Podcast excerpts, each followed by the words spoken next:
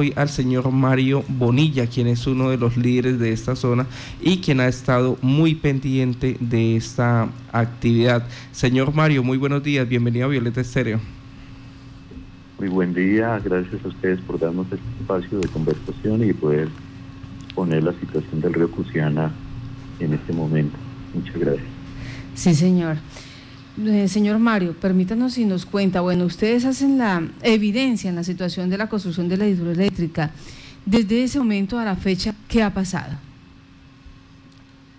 Ha habido pues un, total silencio de parte de, de Corporinoquia a, nuestras solicitudes de, información, de que nos presenten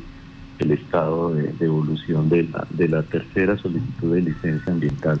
muy importante para los oyentes que, se, recién se ponen en contexto del proyecto hidroeléctrico. Por favor. Que sepan que, sepan que eh, la empresa GM Colombian Hidro, TAS, es la empresa que ha solicitado las licencias ambientales, presentó tres solicitudes de licencia para tres proyectos hidroeléctricos a filo de agua eh, sobre el río Cusiana, todos ubicados en el municipio de Pajarito, en tres veredas. La primera, el primer proyecto en Vereda Sabana, es la, parte más alta eh, eh, del, municipio, eh, ya avanzando hacia, hacia frontera con Aquitania y muy cerca pues a, a, Peña de Gallo, que es conocida pues por, por todos los que recorrimos esta vía. Y el segundo proyecto corresponde a la vereda Corinto, y el tercer proyecto correspondiente a la vereda Curicí del municipio de Pajarito. Entonces estos tres proyectos hidroeléctricos mm, eh, se plantean desde la empresa GM Colombian Hidro que van a estar concatenados para generar energía eh, hidroeléctricas a filo de agua. Eh, el primer proyecto, que es para la vereda Sabanas, fue negada la licencia ambiental, se alegó en, su momento que en esta zona de la vereda de Sabanas eh, existen eh, relictos de palma, eh, de palma colombiana, de palma de cera, el árbol insignia de Colombia, y que podrían ser afectados por un proyecto de esta magnitud, una especie que está en protección y que está en riesgo crítico en todo el país, aún en, las zonas del Quindío, donde, donde hay áreas de protección de, de la palma de cera pues hay identificación de que al transformar el hábitat de esta, de esta especie, se, desestabiliza su reproducción natural. Y, esto también pues se, alegó al momento de conversar con, con las autoridades ambientales sobre ese primer proyecto. Entonces, ese recibió negación de la licencia ambiental el año pasado. Y eh, el segundo proyecto, es el proyecto de la vereda Corinto, fue el que le aprobaron licencia a finales de diciembre, el año pasado, el 24 de diciembre. Eh, la, directora que en ese momento estaba eh, otorgó licencia ambiental para el segundo proyecto eh, de, las hidroeléctricas. Y el tercero, que es el de Curicí, está en curso la, la solicitud de licencia, han presentado a la empresa su estudio de impacto ambiental y los tres proyectos han tenido muy baja socialización realmente. Y ellos lo, no lo pueden negar en el sentido en que los, registros de asistencia a, las reuniones es de, muy pocas personas, cuatro, cinco, siete personas que asisten a que asistieron a esas reuniones de socialización del proyecto, pues es una población muy baja y negando también la participación a, otros pobladores de municipios que serían afectados directamente por este tipo de proyectos, como el caso de Receptor, Chámeza, Agua Azul, el mismo Yopal que tiene un 17% de la cuenca del río Prusiana corresponde al municipio de Yopal, eh, el municipio de Tauramena que tiene más o menos un 65% del área de la cuenca dentro del municipio, y el municipio de, de Mani, que es donde el río desemboca en el, Meta, en el río Meta, y que tiene también una, importante área de cobertura dentro de la cuenca. Estos municipios no, no han sido socializados del proyecto. De hecho, cuando nosotros empezamos a, a, hacer reuniones para socializar la importancia de conservar la cuenca del río Cusiana, que es nuestra propuesta, es una acción ciudadana para conservar entre todos esta parte del bosque alto andino que es muy importante para todo el ciclo de recarga hídrica del, río, sus quebradas, todos los afluentes. Entonces, lo que hemos, hemos tenido con relación a tu pregunta es un hermetismo y un silencio sepulcral de parte de Corporinoquia. Es muy, muy preocupante que Corporinoquia no responda a las solicitudes de los ciudadanos cuando le, eh, les hacemos nuestras solicitudes formales, normalmente por escrito. Hemos radicado solicitudes en físico en, en la oficina de, de Corporinoquia en Yopal. Hemos radicado solicitudes por vía virtual a través de la, del, enlace que tienen de, atención al cliente y no, y no hay respuestas. Es, ¿Qué se le ha solicitado a Corporinoquia? O sea, expresamente, ¿qué es lo que ustedes, tanto de manera virtual como de manera física, le han dicho Corporinoquia necesitamos que nos responda qué? Sí, hemos hecho varias solicitudes. Una eh, fue la, la, solicitud de negación y de, y de, de, tener la licencia ambiental de, Corinto, aprobada para la, la, fase de Corinto, de la vereda Corinto, eh, con las firmas de muchos ciudadanos, eso se radicó y, y, no hemos tenido absolutamente ningún tipo de respuesta de comunicación de, de, parte de Corinto. Las otras solicitudes que hemos hecho tienen que ver con solicitudes de documentos actualizados de, los que presenta la empresa GM Colombia Nidro, como, como son las actas de reuniones, copias de los estudios de impacto ambiental completos y tampoco hemos tenido respuesta. Los documentos que tenemos hemos tenido que ir al centro de documentación de Corporinoquia a, a destinar día completo para, para, para estudiarlos allí y allí hay una restricción para imprimir eh, documentos que, es básicamente cada vez que uno va solo le permiten eh, imprimir o fotocopiar 35 páginas de, de, los folios que uno requiera. Ya el resto de documentación, si uno quiere más de 35 páginas, tiene que hacer una solicitud por escrito para que Corporino que autorice la copia de más documentos entre esos planos. Permítame, permítame le pregunto, permítame le pregunto una cosa. Quiero detenerme en esa parte. ¿Cómo así que solamente le permiten 35 hojas por día? 35 hojas por día. Entonces, nosotros no vivimos en Yopal. Cada ida a Yopal, pues cuando se podía hacer, eh, nos costaba pues dinero. Nosotros somos una organización ciudadana, no, no tenemos financiación de, de ningún fondo para, para hacer esas actividades, básicamente nuestro bolsillo, de hacer, de hacer pues vaca, como se dice popularmente, y para que solamente le permitan a uno fotocopiar 35 páginas. Eso es lo que permiten ahí en el Centro de Información y Documentación de Corporinoquia. ¿Y cuál es el argumento? ¿Qué les dicen? ¿Que por qué solo 35 páginas? ¿Se gasta? esa, es la, esa es la política, esa es la política que ellos tienen de, de acceso a la información y, que solo permiten en la fotocopiadora de ahí mismo, dentro de Corporinoquia, que tienen una fotocopiadora, solo permiten esas 35 páginas. Y son páginas normalmente en tamaño carta. Y ya si uno quiere sacar una copia del plano, del plotter, de un plano de, los diseños de las, de las obras de infraestructura, que son muy importantes para analizar lo que sería el impacto geológico, los impactos biológicos en el territorio, eh, ya tiene uno que hacer la solicitud. Ese tipo de solicitudes de documentación completa entre esos planos se han radicado allí en las oficinas de, de Corporinoquia. Y absolutamente podemos decirlo y sostenerlo, no hemos tenido ni siquiera una respuesta de, de atención, digamos, de decir, hemos recibido su solicitud, estamos, estamos en proceso de, de darle trámite, ni siquiera ese tipo de respuesta. Bueno, se supondría que este tipo de información o documentación debería estar ya de forma digital, ¿no? El que llega pues se le va diciendo esto es lo que hay sobre tal proyecto. Me quiero regresar un poquito porque eh, ustedes dicen, hemos solicitado la negación para la fase de licenciamiento de Corinto, teniendo en cuenta que Corinto ya le, fue aprobado el 24 de diciembre la licencia.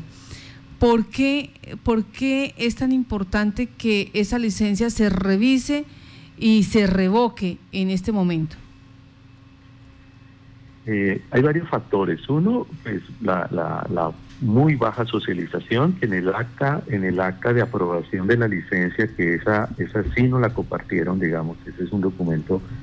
que, que, pudimos acceder, por supuesto, también con mucha, mucha participación de la alcaldía de Pajarito, el señor alcalde hizo las gestiones para que tuviéramos copia de esa acta y, pudiera salir eh, eh, en medio magnético y pues la, que hemos podido estudiar. En el acta ellos reconocen pues el número de personas que fueron socializadas durante, durante la fase de, preaprobación de la licencia y, reconocen pues que fue una, una participación excesivamente baja, hacen unas afirmaciones de que, de que estaba aprobado por parte de la alcaldía el proyecto, por parte del Consejo Municipal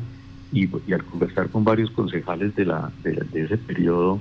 eh, anterior, digamos, y el alcalde, ellos dicen, no, en ningún momento hemos nosotros autorizado, lo que se hizo fue socialización del proyecto en la alcaldía, pero jamás eh, hay un documento de aprobación, además porque en el POT del municipio de Pajarito, en el plan de ordenamiento eh, del territorio, eh, el, en el esquema de ordenamiento del territorio no está aprobado ese tipo de intervenciones a los ecosistemas porque hay relictos de bosques nativos, hay quebradas que son afluentes del río en esa, en esa parte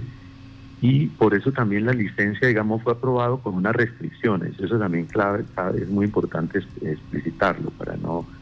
no, digamos, ser imprecisos en la información. Es que la licencia, eh, la licencia ambiental fue aprobada con unas restricciones. Entre esas, por ejemplo, no fue aprobada la construcción de unas instalaciones eh, muy cerca a la quebrada La Limona, es una quebrada muy importante afluente del río Fusiana y porque allí hay unos relictos de bosques nativos que, serían afectados negativamente. Entonces, hay, la solicitud de negación es por un procedimiento eh, de, análisis y aprobación del proyecto con muy baja participación de la ciudadanía. Eso, es un, eso es un factor. El segundo factor es de, solicitud de negación de, la, de la licencia es que eh, se presentan impactos que no han sido considerados en, el desarrollo del proyecto. Impactos, por ejemplo, en especies que, no son reconocidas en el estudio de impacto ambiental, como por ejemplo una, que es la rana de cristal, que es una de, los, de las especies que nosotros hemos identificado, es una ranita, eh, eh, dos, dos variedades de ranita, una muy pequeña y otra un poquito más grande, que son de, cuerpo transparente, por eso se llama rana de cristal, porque toda su estructura ósea se, se logra ver como si fuera transparente, ¿sí? como si fuera de cristal. Y esa ranita es una especie muy frágil en el río, eh, con la estructura del proyecto, eh, al, al ingresar las aguas a, la, a todo el recorrido de la tubería y de la turbina, calentar el agua, porque el agua eh, eh, sufre un calentamiento al, al, pasar por la turbina, estarían afectando una, un, un pequeño anfibio que, que, habita el río, entre esos otros anfibios que se requiere ser mucho más precisos en el estudio de impacto ambiental. Entonces, encontramos eficiencias en el estudio de impacto ambiental, Eh, que, es necesario agudizar la mirada para que un proyecto de estos no desestabilice la salud de la cuenca. La salud, es desestabilizar la salud de la cuenca hidrográfica es desestabilizar la salud de la población que habitamos en el marco de la cuenca directamente, pero también las, familias que están río abajo, que como ustedes saben, pues es un río que, incluye también a seis municipios de Casanare y a cuatro de Boyacá. Son diez, diez municipios que están en el marco de la cuenca. Es una cuenca que consideramos debemos protegerla eh, altamente como, como un tesoro, como es, un tesoro hídrico que hay que cuidarlo con todos sus seres, con todos los habitantes que están ahí microscópicos, pero también eh, eh, habitantes que los podemos ver y que son necesarios proteger. Entonces hay argumentos sociales y argumentos biológicos y geológicos. La desestabilización de la cuenca también en términos de obras de infraestructura, hay una serie de obras de infraestructura para la construcción de la cuenca, de la hidroeléctrica, perdón, eh, que estarían afectando la estabilidad geológica de, esta parte de la cordillera oriental. En el proyecto de, de, Curicí eh, está planteado un, un, túnel, un túnel que estaría poniendo en riesgo eh, la, la, quebrada La Yegua, que es una quebrada muy importante también para el abastecimiento de, del acueducto municipal de, perdón, del acueducto veredal de, de Curicí, y, ese, ese, túnel, ese túnel de casi un kilómetro y medio, mil metros y tres, mil trescientos metros exactamente, está planteado para meter la tubería de conducción del, del, agua y, y, esa afectación geológica de la, de la, de la cordillera pues es, es, es, muy alta. Al abrir un, un túnel de, de, más de tres metros de, de diámetro eh, al, en el interior de la, de la cordillera. Entonces, eh, digamos que es un proyecto que tiene muy baja socialización, eh, ha sido muy evidente, muchos ciudadanos de Yopal, de Agua Azul, de Maní, de Tauramena, de Receptor, de Chamesa, con los que estuvimos haciendo reuniones, se sorprendían porque decían, pero no tenemos ni, no teníamos ni idea, y les decimos, mire, este es un proceso que está desde el 2015, es decir, el primer proyecto lo, lo de solicitud lo radicaron en el 2015 y es tan baja el nivel de socialización que hay ciudadanos muy activos, interesados en temas ambientales,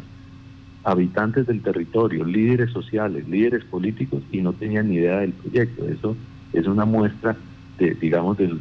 del, ocultamiento en el desarrollo de este proyecto y, creemos que no puede ser así. En este momento no, no, la ciudadanía no podemos dar un paso en falso.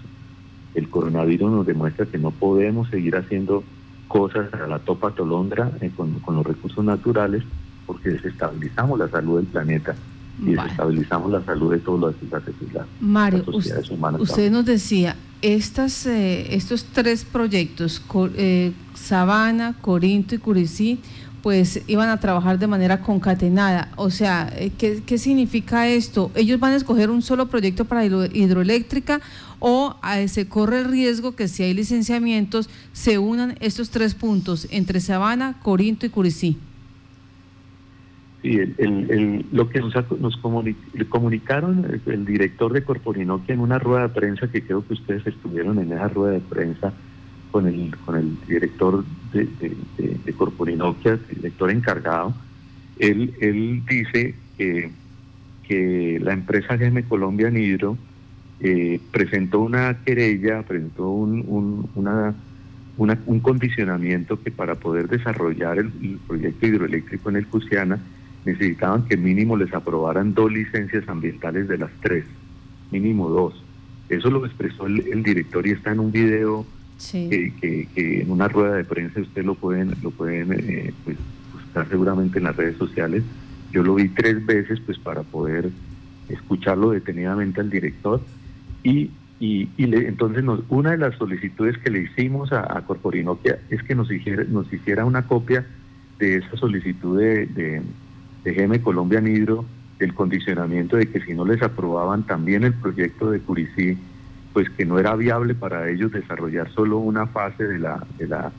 de la, de la cadena de, hidroeléctrica, de hidroeléctricas a filo de agua. No, no tenemos en este momento copia de esa, de esa de esa carta, esa solicitud que hizo supuestamente pues GM Colombia Nidro, creemos que es un documento público, son, estos no son documentos privados, estos no son un relacionamiento entre una empresa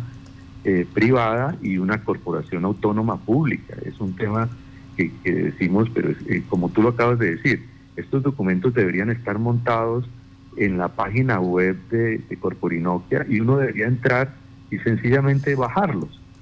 Pero les, les, les, invitaría a que constaten ustedes directamente, oyentes, todas las personas interesadas en este tema, que ingresen a la página de, de Corporinoquia y empiecen a rastrear los documentos que hay sobre estos proyectos hidroeléctricos, a ver cuántos se encuentran montados en la página web. Y lo otro que les invitamos es a que le envíen a, al, al, al servicio que tienen llamado atención al cliente y que llaman atención al cliente, y que responden pues unos chicos allí y todo el tiempo lo que le responden a uno de los muchachos es es voy a pasar voy a pasar su solicitud voy a comunicar su solicitud y nos estaremos comunicando con ustedes esa es la respuesta que nos dan de cuando les decimos miren eh, estamos pidiendo esta información les estamos solicitando este tipo de documentos desde hace varios días y no hemos tenido respuesta la respuesta de estos muchachos jóvenes por el pues digamos por el tono de la voz dice son muchachos muy jóvenes que, que están contestando en este momento desde sus casas, fue la última respuesta que nos dieron. Yo estoy, estamos trabajando desde nuestras casas, voy a hacer la solicitud para que les envíen los documentos. y, silencio total. Entonces queremos que ustedes constaten eso, ustedes mismos como periodistas se comuniquen ante la ante la el servicio de atención al cliente y le digan, mira, eh, el, el, señor director de, de Corporinoquia encargado expresó que la empresa GM Colombia Nidro solicitó, presentó un, un acondicionamiento que para poder desarrollar el proyecto necesitaban que mínimo les aprobaran las otras, la otra licencia de Curicí y si no el proyecto no era viable. Eh, por favor háganos llegar copia de esa, de esa respuesta, de esa carta y de la respuesta de Corporinoquia a esa carta. Mario. A ver, y, esperemos que en, menos de 12 días que deberían dar respuesta lo, lo hicieran. Este es el momento en que, en que no, y claro, con la pandemia nosotros pues ya no nos movemos a, a, a, Corporinoquia eh, y, y, bueno, tenemos también nuestros limitantes, necesitamos vivir, tenemos trabajo acá en nuestra parcela, no, no podemos dedicarle el 100% de nuestro trabajo, de nuestra vida a esta actividad, pues porque necesitamos también sostener nuestras familias. Iba para allá. Eh, Mario, bueno, GM Colombia Hidro pues ha solicitado que se le licencie eh, el otro punto pues para hacer según ellos eh, probable el proyecto de cadenas mm, cadena de hidroeléctricas a filo de agua.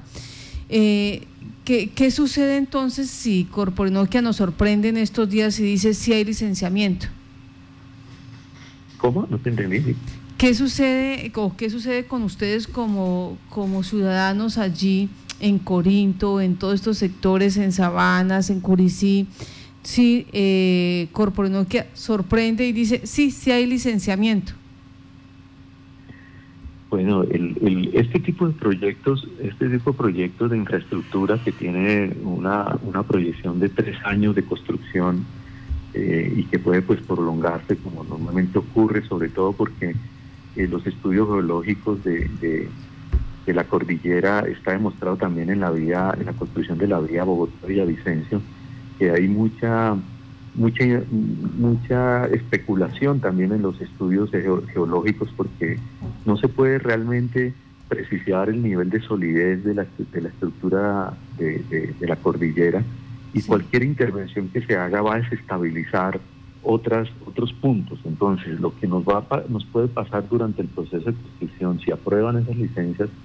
es que el, el movimiento de maquinaria va a afectar pues nuestra nuestra nuestra tranquilidad acá en el territorio. Digamos, hay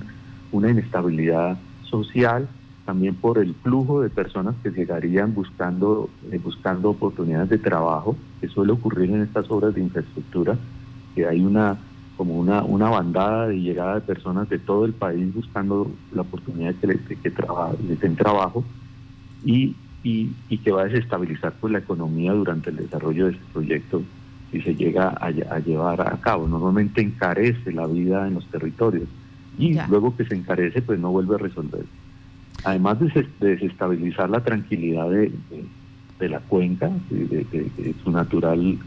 de su natural flujo, y, desde ese punto de vista, digamos, hay, ciudadanos que seguramente, unos pocos, es lo que hemos visto, unos pocos, que, que, dicen, bueno, la oportunidad de trabajar durante tres años, va a haber dinámica económica, bueno, toda esa, esa expectativa inmediatista que suele, suele, eh, mover la cabeza de mucha gente considerando que pues el, el, el, presente es lo único que, tiene validez y, no piensan en el futuro, en lo que genera desestabilidad al territorio. Nosotros realmente creemos que hoy en día hay que trabajar energías limpias, que hay formas de, aprovechar la energía solar, que deberían plantear más bien por qué no una empresa propone que todos los techos de las, de las viviendas y de los establos y de todos los encierros para ganadería y aún para agricultura que se tiene se conviertan en techos solares, por ejemplo, como lo han hecho en Francia, lo han hecho en Bélgica, lo han hecho en otros territorios con un modelo de energía, de energía mucho más sustentable y de menor impacto a los ecosistemas, y donde las mismas familias del campo eh, participamos de los proyectos hidroeléctricos y nos beneficiamos realmente, porque estos proyectos hidroeléctricos de, de Pajarito no es energía para el municipio de Pajarito y ellos lo han, lo han aceptado y ante la pregunta de si esa energía va a mejorar la oferta energética acá para el territorio, no, es, se, se, suma a la interconexión nacional y se puede vender fuera del país también. Entonces son, son proyectos que realmente desde nuestro punto de vista desestabilizan la tranquilidad del territorio y la tranquilidad social, cultural, ambiental. Pues Mario Molina, muchas gracias por contarnos cómo va esta historia de la construcción de una cadena de hidroeléctricas en el sector de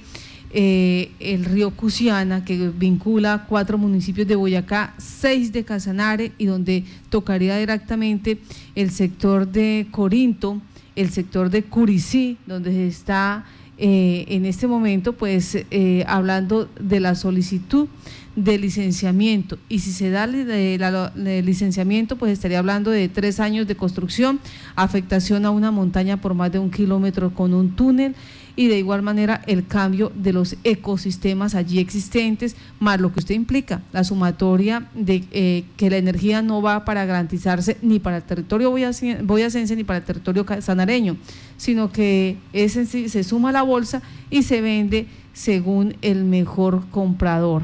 Pues Mario, que tenga buen día, muchas gracias. No, a usted Marta, muchas gracias todos los del equipo ahí de la emisora y muy amables y ojalá puedan también buscar entrevistar al director y, que dé respuestas de cómo está el tema y por qué no le están dando respuestas a la ciudadanía. Lo intentamos, lo intentamos, pero ha sido bastante complicado hasta el momento que Corporinoquia pues nos regale